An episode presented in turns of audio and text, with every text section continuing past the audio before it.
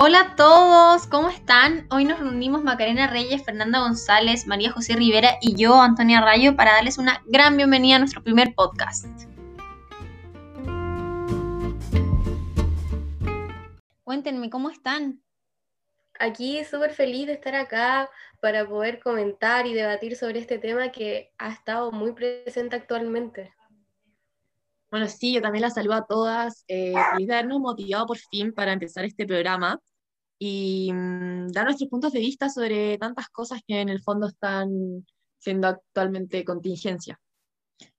Claro, como bien dijiste, eh, nuestro objetivo principal en el programa va a ser tocar temas de contingencia actual, que son necesarios escuchar posturas y debates por ejemplo, sobre el feminismo, de la desigualdad social, de las brechas salariales, entre muchos otros, pero hoy principalmente nos centraremos en el aborto legal eh, y nuestras posturas frente a este, porque es un tema que poco a poco ha tomado mucha relevancia dentro de la sociedad. Y por lo mismo eh, nos planteamos la tesis si el aborto es un crimen legal o una decisión justificada.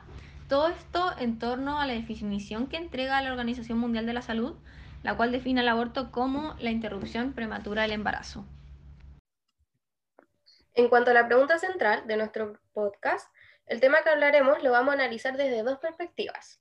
Yo y la Anto vamos a justificar el aborto libre no solo desde una mirada médica, sino como uno de los derechos más importantes de la mujer. Al contrario, eh, yo y María José vamos a estar en contra del proceso abortivo, justificándonos en ideologías morales y religiosas. Por lo que este episodio va a centrar todos sus temas en aspectos que son necesarios conocer hoy en día, siendo, por ejemplo, los derechos humanos, eh, valores éticos, religiosos, la educación sexual, las condiciones económicas. Eh, también hablaremos sobre la relevancia de movimientos feministas en la actualidad y claramente su relación con el aborto. Bueno, pero antes de comenzar, Quisimos escuchar las opiniones de la juventud sobre sus posturas respecto a nuestra pregunta base del podcast, y estas fueron sus respuestas. Hola, bueno, yo estoy a favor del aborto libre y básicamente y simplemente porque la mujer debería poder decidir qué hacer con su propio cuerpo y de poder disfrutarlo como ella quiera, sin tener que sufrir las consecuencias legales o sociales que vienen con este. Y de todas formas el aborto va a existir siempre. Existió hace muchos años y va a existir en lo que reste de la vida. La cosa acá es poder hacerlo legal para tener todas las muertes innecesarias que se producen a base de la ilegalidad de este. Considero que el aborto es una decisión justificada, pues cada mujer tiene derecho a decidir sobre su cuerpo y sobre cuándo quiere ser madre. Aparte, esta responsabilidad no solamente depende de ella. Muchas veces las mujeres tienen que decidir abandonar sus sueños, sus carreras, o simplemente pausar cosas para ser madres sin siquiera desearlo. Entonces yo encuentro que cada persona tiene derecho a decidir cuándo quiere ser mamá, porque la maternidad tiene que ser deseada, porque si no al fin y al cabo son la madre y el hijo el que sufre. Una falta de responsabilidad eh, si está fuera de esos alcances, porque finalmente la responsabilidad recae en la persona a la que estás teniendo relaciones sexuales, por lo tanto, eh, uno debe ser consciente y saber que uno puede, puede abstenerse de las consecuencias. No estoy de acuerdo con que toda la gente tiene todas las capacidades, tiene todas las herramientas para tener una guagua y que diga como no soy muy chica o no eh, como que quiero salir a carretear, no, no quiero una guagua, ya la aborto, no. Ahí no estoy de acuerdo. Creo que si tú como mujer no eres capaz de mantener a tu hijo o no estás psicológicamente preparada o no tenés los fondos, no deberías tenerlo porque el sistema donde dan los niños sin papá en Chile es pésimo, ya que es el Sename. Y prefiero que alguien aborte a su hijo antes de mandarlo al Sename. Eh, es una decisión y no es un crimen legal, porque no estás matando a nadie, ya que él está como empieza a cumplir el derecho humano de, a la vida eh, desde que uno sale del cuerpo de la mamá. O sea que mientras uno está dentro no cuenta como ciudadano, porque cuentas como un conjunto de células. O sea, un feto no es un, no es humano hasta que sale del cuerpo de la madre. Y siento que nadie está obligado a tener hijos, ya sea la decisión, o sea, ya sea lo que haya pasado, sea haya violación o no te cuidaste o, o cualquier cosa haya quedado embarazada. Siento que uno está como privando a una persona su derecho a vivir eh, como libremente si, si, lo obligas a tener un hijo y a vivir una vida que no quiere vivir. La vida humana empieza en el momento de la concepción ¿ya? Que, que es cuando el óvulo se junta con el espermatozoide. Bueno, eh, después de haber eh, escuchado distintos testimonios, distintas em, opiniones sobre el aborto, creo que ya es tiempo de que nosotras hablemos un poco de lo que pensamos y nuestras opiniones. Eh, partiendo, yo estoy a favor de las tres causales, pero creo que el como aborto libre encuentro que no está bien. Creo que las tres causales son como em, las únicas, entre comillas, como razones de peso que podrían Em, justificar el aborto, pero creo que un aborto, o sea, como abortar por abortar no está bien porque en el fondo esa vida no tiene la culpa, ¿cachai? Entonces creo que, que le están quitando... Sí, una vida, te entiendo, pero yo en verdad banco demasiado que digas como que solo estás a favor de las tres causales, pero sí creo que ninguna como que entiende que la práctica del aborto es demasiado antigua, se ha hecho hace miles de años.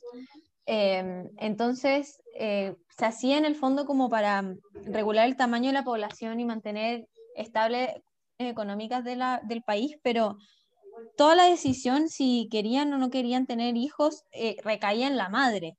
Entonces es como irónico decir que ahora eh, no vale y no tiene peso la decisión que quiera o no quiera la madre, porque ahora que buscamos nuestros derechos, si no podemos tener este derecho de elegir, ¿qué queda para los otros?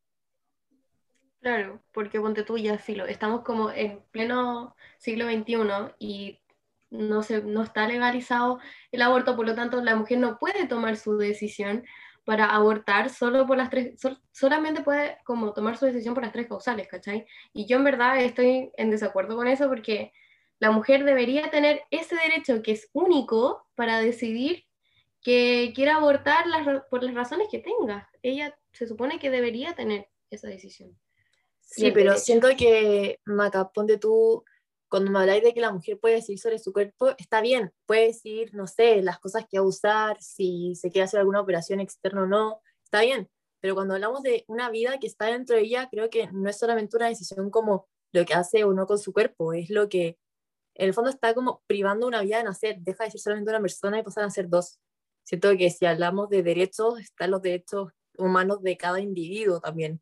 Y si lo llamamos más la ley, el Código Civil eh, describe a una persona como todo individuo de una especie humana, cualquiera sea su edad, sexo, religión, lo que sea. Entonces estamos hablando de una nueva vida, es algo que está dentro de la mujer.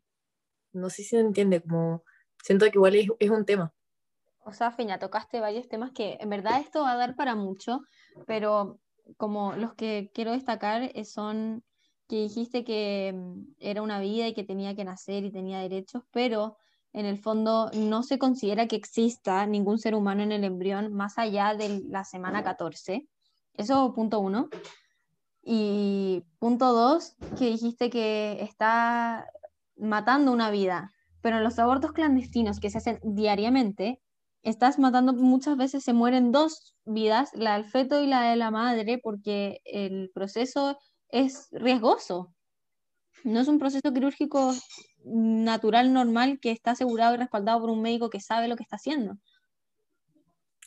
O sea, sí, pero primero que todo, respondiéndote a lo, anterior, em, la cadena nacional de medicina estableció que la vida comienza desde la concepción. O sea, es un hecho científico de que hay vida. No, pero Feña, se dice que de la, de la semana 8 a la 12 recién se está desarrollando el sistema nervioso, por lo tanto, antes de esas semanas ya es solamente un conjunto de células, ¿cachai? Entonces como que en el fondo no va a sentir nada.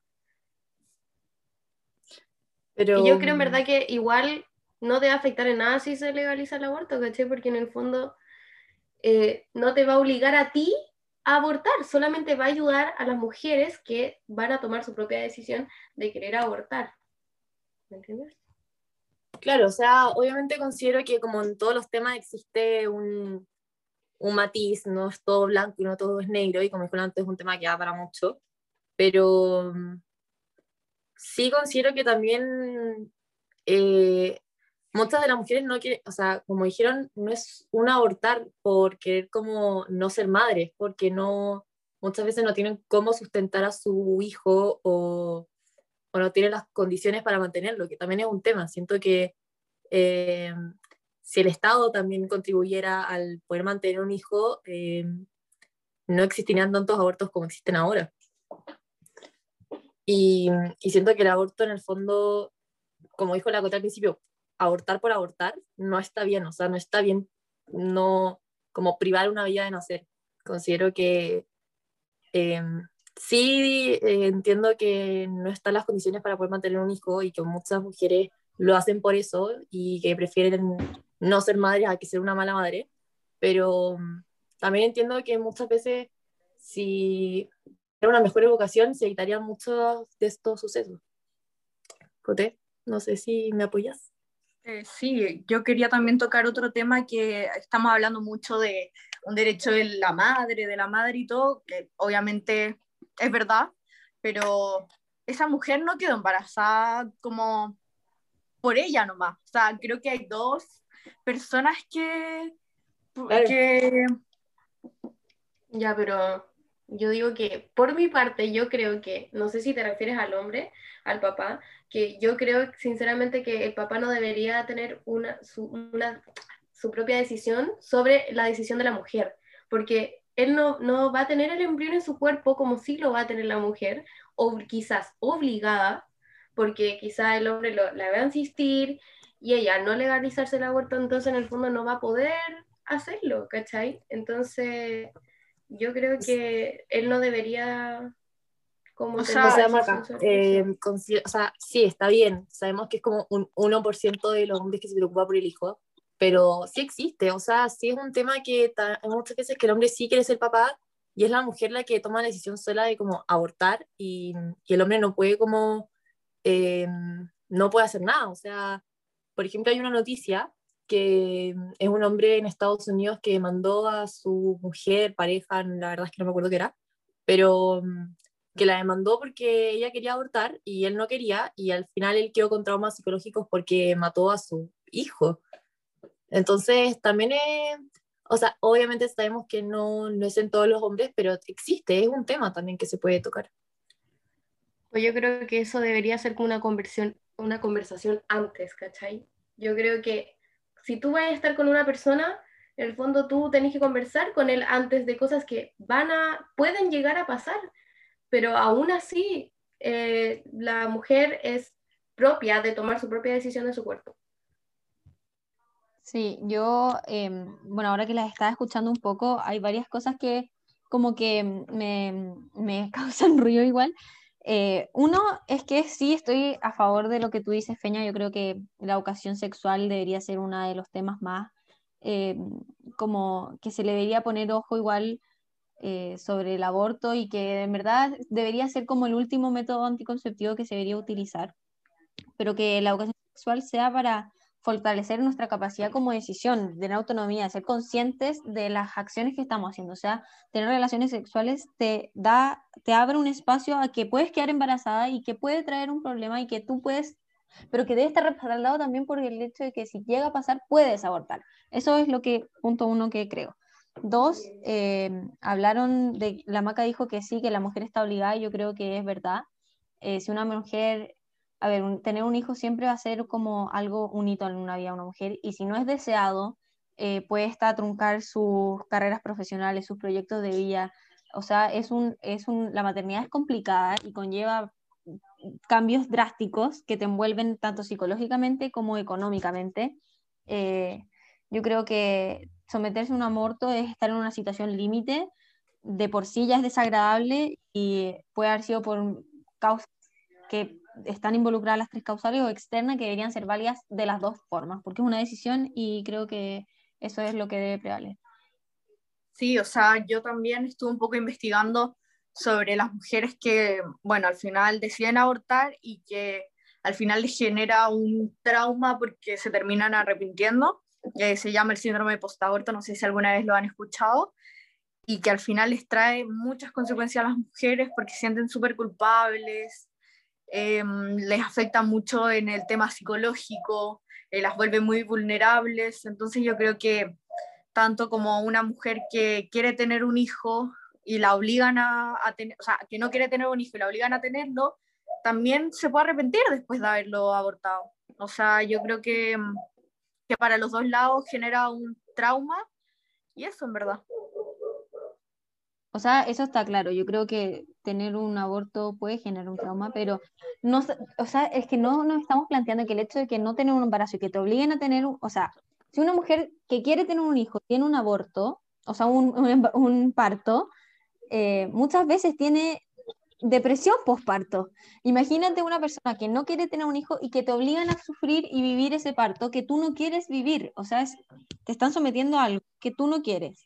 Fuera de eso, en Chile eh, debería ser legal por el hecho de que 17 personas son violadas y 35 abusadas sexualmente diariamente. O sea, es un, es, son casos que son diarios. Sí, yo creo que eh, ahora que nos metimos mucho en este tema como más psicológico, eh, nos vendría súper bien ya hacer la entrevista a Constanza, que es una em, psicóloga. Así que eso. Eh, hola Constanza, ¿cómo estás? bienvenida a nuestro podcast. Gracias por estar acá hoy día con nosotras, darte un tiempo para poder hablar sobre el aborto. Hola a todas y todos, es un gusto estar acá eh, muchas gracias por invitar. Encuentro que es una instancia muy importante para discutir eh, todo este tema que tiene que dejar de ser tabú para que sea lo más informado posible. Eh, mi nombre es Constanza, soy egresada de psicología de la Universidad Católica y un gusto estar acá con ustedes. Bueno, la primera pregunta es, ¿Cuál es tu postura ante el aborto libre? ¿Crees que es un crimen legal o una adicción justificada?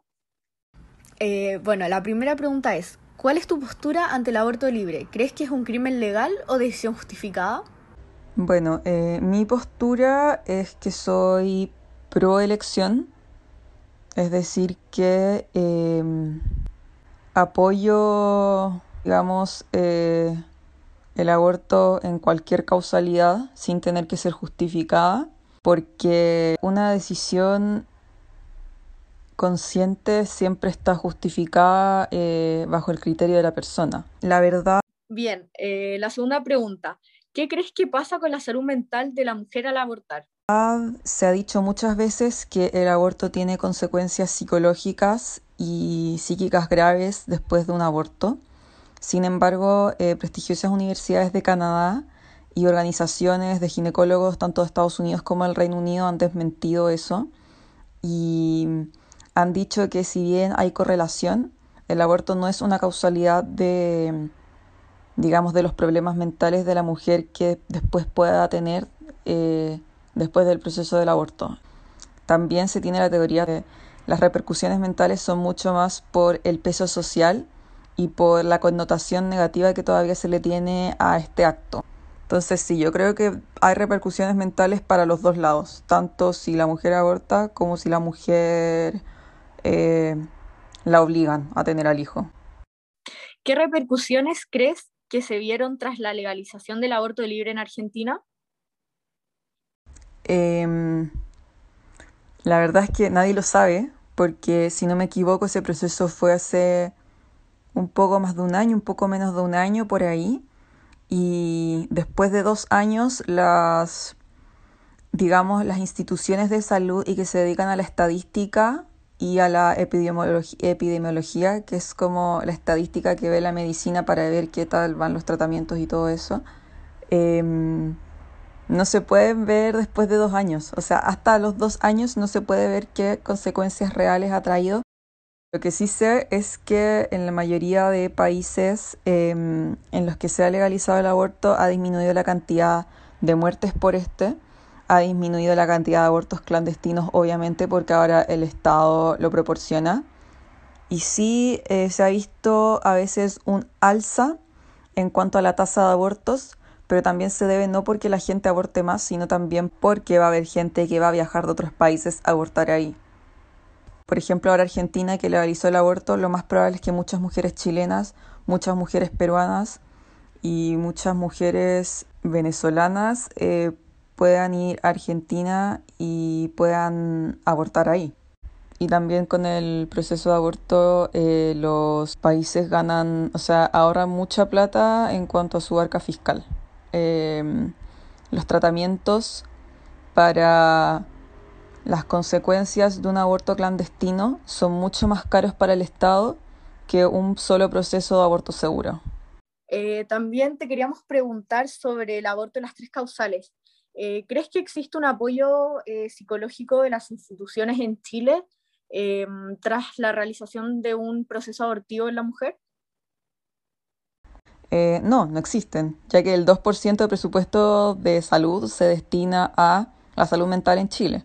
La salud mental es un lujo acá y si no eres una persona privilegiada con los suficientes recursos para pagártela, eh, no vas a tener la garantía de acceder a una salud mental buena.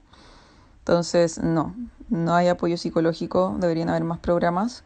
Aparte que, eh, por lo menos las tres causales que hay acá en Chile, eh, la de la violación sobre todo, el problema de la violación obviamente no es el embarazo, el problema es la violación, el trauma queda en la violación. Entonces si la persona decide abortar o no, la verdad es que esa es la parte mínima del problema, la parte grande del problema es superar el trauma de la violación.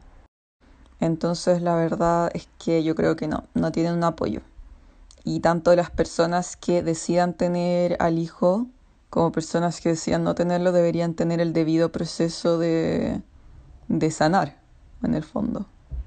Ya, Coti, y la última pregunta es en un caso hipotético de que tu hija quedara embarazada y mm, quisiera abortar. ¿Tú la apoyarías o en verdad estaría ahí en contra del proceso abortivo? Sí, totalmente eh, la apoyaría. O sea, si ella quisiera, obviamente.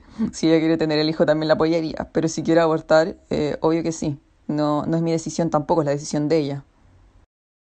Coti, eh, te agradecemos por haber participado en nuestro podcast y haber eh, hecho esta entrevista. Me gustaron mucho tus respuestas y también para nosotras era súper importante em, tener la opinión de una profesional eh, sobre este tema de más como psicológico. Así que eso, muchas gracias. Mm, yo la verdad nada más que agradecer por la invitación muy interesante de todos los temas que discutimos, que pudimos conversar y espero que mi visión les haya aportado en algo a, a, este, a este podcast. Así que muchas gracias y ojalá nos podamos ver en otra instancia. Eh, muy agradecida por la invitación. Y bueno, Constanza, yo también te quiero agradecer mucho tu participación. Sabemos que, bueno, el tiempo ahora en cuarentena vale oro, así que nada, gracias por cada una de tus respuestas. Sí, Feña, la verdad es que tenéis razón, como que no sé si te ha pasado últimamente, pero ahora en momentos de pandemia es como que uno no tiene como tiempo para nada. A mí me pasa que ni siquiera tengo tiempo como para ver mis series favoritas, como, no sé. Me pasa exactamente lo mismo, te juro que hay veces que de la nada es de día y pasamos a la noche, pero es que de un momento a otro. Claro, increíble. Sí. Oye, Maca, ¿te tinta pasar a la recomendación? ¿Verdad? Se me había olvidado que, que teníamos páginas para recomendar súper buenas. Así que no sé si queréis partir tú o parto yo. Eh, no, vale, yo creo que partáis tú y después yo voy con Instagram. Ya, perfecto. Entonces comenzamos recomendando la primera página que se llama Cuestión de Salud, donde podemos encontrar información respecto a la interrupción legal del embarazo como por ejemplo el, porqué de sus posturas, los derechos de la mujer, e incluso aparecen especialistas y expertos que comparten su argumento sobre el tema. Pero también por otro lado tenemos un canal de YouTube que se llama Camp Aborto Legal, donde podemos ver eh, una serie de microvideos de mujeres hablando sobre el aborto, hay, hay sus tesis, hay debates, campañas, entre otros. Oye, ese canal de YouTube en verdad es muy extenso, tiene mucho contenido. Yo lo vi y en verdad es demasiado bacán. Sí, yo también es em, bueno, en páginas de Instagram también tenemos dos. Puedo mencionarles una que se llama Mesa Aborto y un bajo CL, donde hay distintos afiches, distintas informaciones sobre eh, mujeres feministas que están a favor del aborto. Y por otro lado, también tenemos Siempre por la Vida, que aquí van a encontrar a personas que están ah, en contra del aborto y mm, que, bueno, son jóvenes que están haciendo distintas, eh, distintas presentaciones por Zoom y hartas cosas que son interesantes para analizar si es que esa es su postura. Claro, y así en también todo caso, perdón por interrumpirte, Feña, pero no sé, así también podemos ver como las distintas divisiones, como los argumentos. Ah, sí, eso, eso es interesante, como que en verdad ahora las redes sociales te permiten llegar a cualquier contenido en menos de dos segundos. En verdad uno pone como palabras y ya llega ya a 20.000 páginas que tienen demasiada información y eso es lo interesante. O sea, si uno usa las redes sociales de una manera, en verdad es genial la forma en la que te puedes nutrir de contenido. Claro. Em, eso sería todo, ¿no? Volvemos con lo otro para ir cerrando ya el podcast.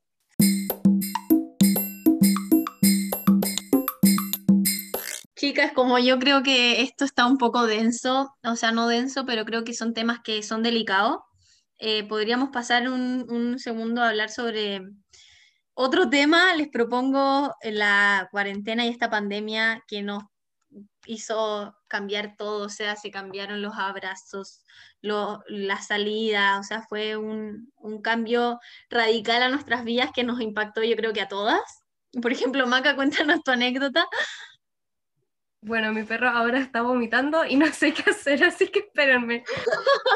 Ven, son momentos tensos en, en el día a día, la convivencia es súper eh, heavy. Yo creo que todo Sí, es, es grave. Oye, Sí, sí, o sea, yo creo que en el fondo... mm, Ah. Ya. Eh, que esto que pasó de un momento a otro fue tan inesperado, ya llevamos más de un año, eh, nos estaban empezando a dar más libertad y ahora estamos de nuevo en el pic de los contagios y bueno, igual es difícil, ¿o ¿no? Estar siempre en su casa, convivir con su familia todos los días. Igual creo que ha sido complicado esa situación.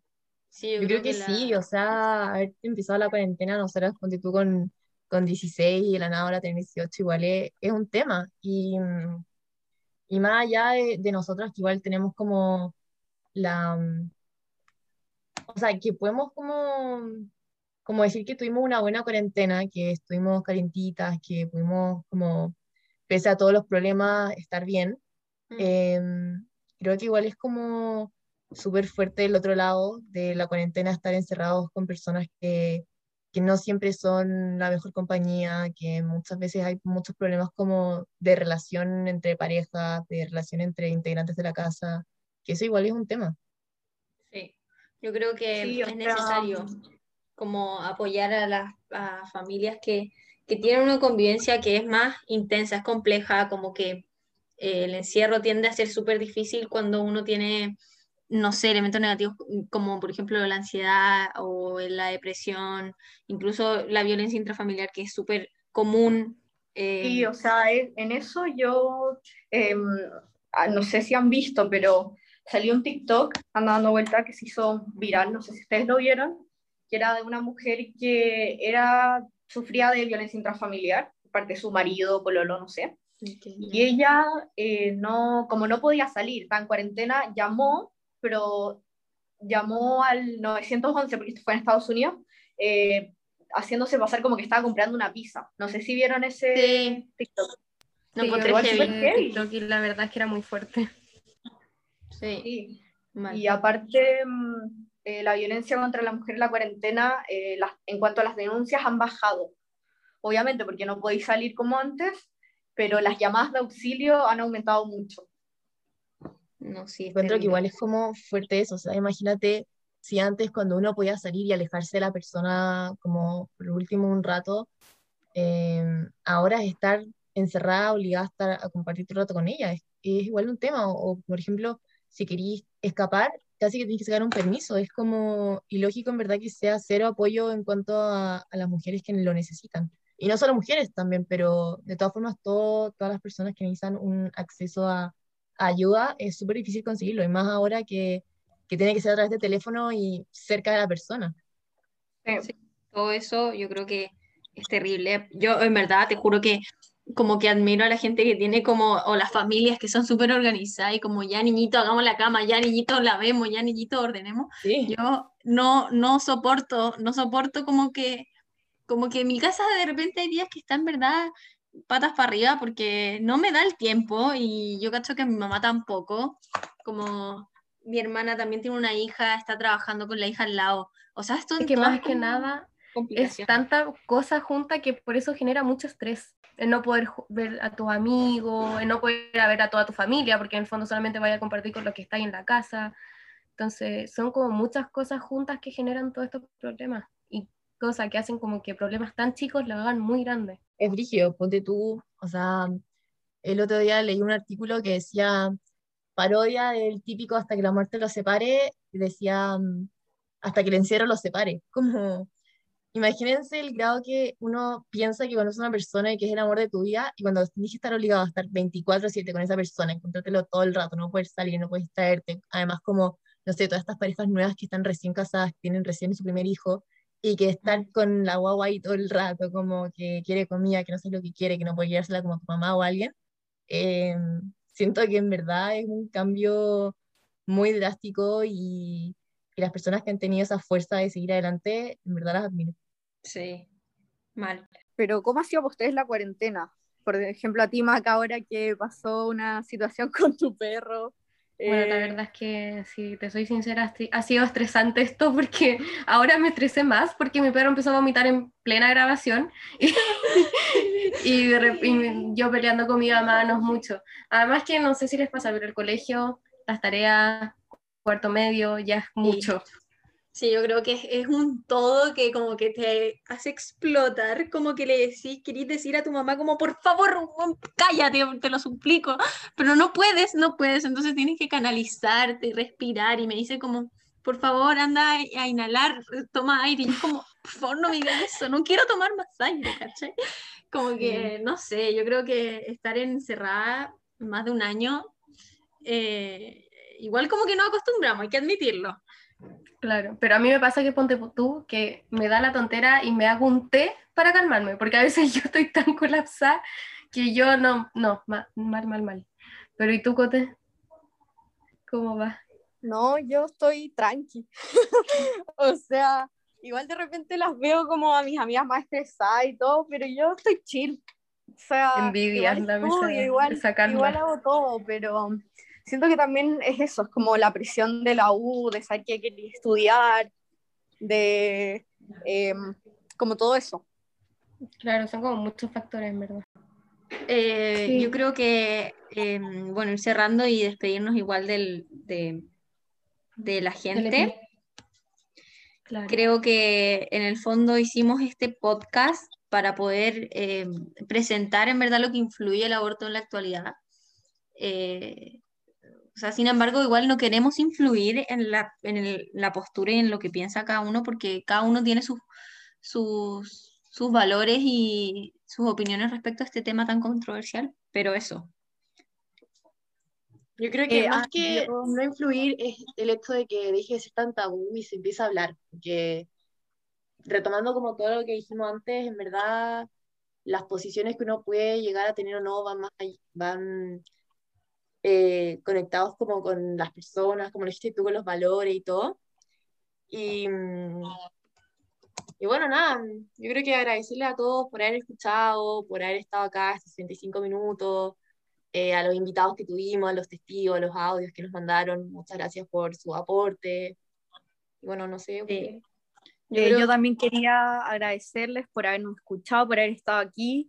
Eh, quiero decirle también a todas las mujeres que tengan problemas de violencia intrafamiliar que pueden llamar al Fono Familia, es el 149, así que para que no tengan miedo, que sepan que hay alguien que los va a poder ayudar y muchas gracias por haber escuchado el podcast.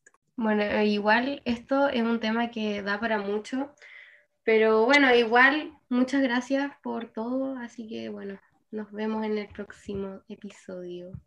Y eso, sobre todo que se queden en, en, nuestro canal, porque se vienen hartos podcasts, podcasts hablando de otras cosas y otros temas. Vamos a mencionar también, retomar el tema de la cuarentena, que es heavy, bueno. ¿Podríamos dar algún adelanto de lo que se va a tratar el próximo podcast? No, yo creo que se tienen que quedar, eh, vamos a estar súper motivadas para escuchar sus opiniones, todas sus cosas y que igual ustedes nos pueden escuchar y entretenerse un rato mientras van al trabajo, mientras caminan, mientras hacen, no sé, deporte. Así que eso, gracias por escucharnos y mm, ojalá que se queden presentes para el próximo capítulo. Chao. Chao, que estén bien.